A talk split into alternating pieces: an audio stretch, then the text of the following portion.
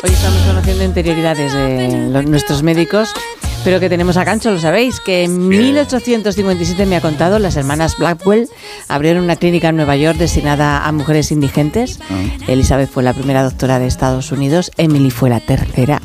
En Historia de con Javier Cancho, hoy historia de una pionera contradictoria.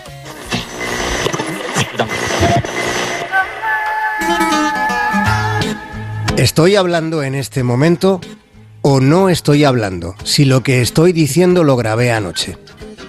Las contradicciones no solo son abstracciones filosóficas, las contradicciones crean la realidad. Somos contradictorios. Lo fue el padre de las doctoras Blackwell. Era refinador de azúcar siendo abolicionista se beneficiaba de una mercancía que dependía directamente del trabajo esclavo que tanto aborrecía. Elizabeth, una de sus hijas, deploraba las negativas. Después de haber sido rechazada una docena de veces, la señorita Blackwell fue admitida en un centro universitario de medicina que estaba al oeste de Nueva York.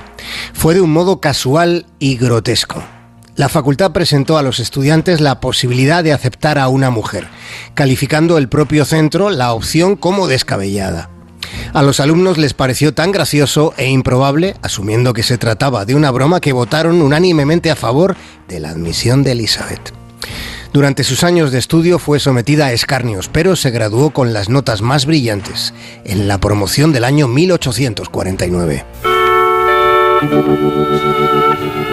En el tiempo de las hermanas Blackwell, en obstetricia se empleaba una especie de navaja automática para problemas de fertilidad. El artilugio se introducía dentro del útero. Se presionaba el mango para soltar la hoja, cortándose el cuello uterino. El propósito era lograr un ensanchamiento del cuello del útero aunque el resultado solía ser hemorrágico. Elizabeth reprobaba los métodos atroces, maldecía casi cualquier cosa que los médicos recomendaran en el siglo XIX. En aquel tiempo los tratamientos consistían en intentar que se expulsase el mal a base de laxantes, diuréticos, expectorantes y, un arsenal tóxico de sustancias que causaban vómitos, sin olvidar sanguijuelas y ampollas pestilentes. A Elizabeth se la conocía como la doctora tuerta del ojo de vidrio. Padeció una conjuntivitis gonorreica que contrajo mientras trataba a una parturienta.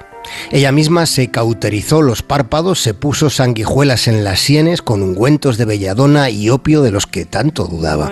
Solo recuperó un ojo. Las hermanas Blackwell en su clínica para mujeres indigentes se esmeraron en el rigor académico y en la formación práctica, con rutinas básicas de baño e higiene.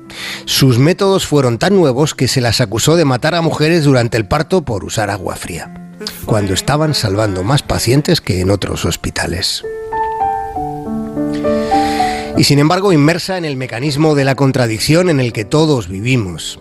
Elizabeth llegó a considerar la enfermedad como una falla de la moral.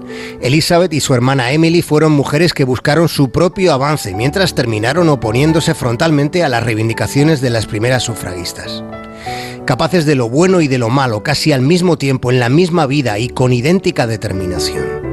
Elizabeth se dedicó con pasión a la defensa de la salud pública, haciendo campaña contra las leyes de enfermedades contagiosas que hospitalizaban a la fuerza a las prostitutas, en lugar de centrarse en los hombres que las infectaban. Y sin embargo, apoyó la frenología, que contemplaba que hubiera rasgos de la personalidad, tendencias criminales por la forma del cráneo o por las facciones. Elizabeth se opuso a la anticoncepción, hizo campaña contra las vacunas, lo uno y lo otro, lo desacertado, pero también, como hemos contado antes, lo justo. Habiendo sido una pionera, Elizabeth Blackwell abandonó la medicina para centrarse en sus cruzadas morales contra el mal social. Elizabeth vivió en la contradicción, como todos, redobladas sus paradojas en un tiempo que fue de cambio, en un tiempo como el nuestro.